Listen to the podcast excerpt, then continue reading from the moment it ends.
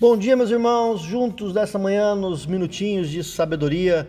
O tema é uma atitude de compromisso. Está lá em Marcos, capítulo 1, versículo 44, diz: Olhe, não conte isso a ninguém, mas vá, mostre-se ao sacerdote e ofereça pela sua purificação o sacrifício que Moisés ordenou, para que sirva de testemunho.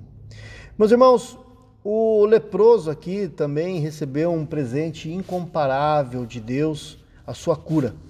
Ele pôde sair do seu isolamento, apresentar-se diante do sacerdote, oferecer ali pela sua purificação e sacrifícios, né? cumprindo então a prescrição da lei para a sua reintegração na sociedade. Assim ele pôde voltar para sua família. Era, uma, era um processo, essa exigência de se apresentar ao sacerdote não era uma mera formalidade. Ela também significava o reconhecimento de cura por Jesus como uma ação divina, sobrenatural sobre a sua vida. Jesus, meus irmãos, não, não quer alarde barato, de tagarela, ele, mas ele quer gratidão que vem do fundo do coração de, daqueles que se comprometem com ele. E essa é, uma, essa é um grande aprendizado para nós que vale a pena nós aprendermos. Né? Quantas vezes queremos receber, mas temos dificuldades em corresponder ao amor com que já fomos agraciados.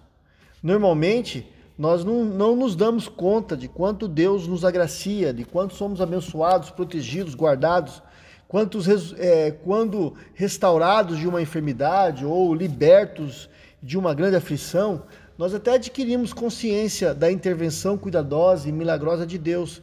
Mas em verdade, meus irmãos, nossa vida toda ela é um milagre ininterrupto. Deus tem feito milagres em nossas vidas todo momento, a todo segundo meus irmãos, se você é, o reconhece e reconhece esses milagres, então disponha-se também a assumir um compromisso. Responda como o profeta Isaías fez lá no capítulo 6, versículo 8, que ele diz assim para Deus: Deus, eis-me aqui, envia-me, envia-me a mim. Ou seja, é, nós precisamos entender essa palavra como um desafio para a nossa vida. Se nós temos visto o agir de Deus em nossas vidas, nós precisamos assumir um compromisso, um compromisso mais profundo com esse Deus que nos ama. E assumindo esse compromisso com o Senhor, nós também experimentaremos, meus irmãos, mais cura de muitos males que o Senhor tem nos livrado. Que o Senhor te abençoe e te guarde essa manhã. Oremos, Pai.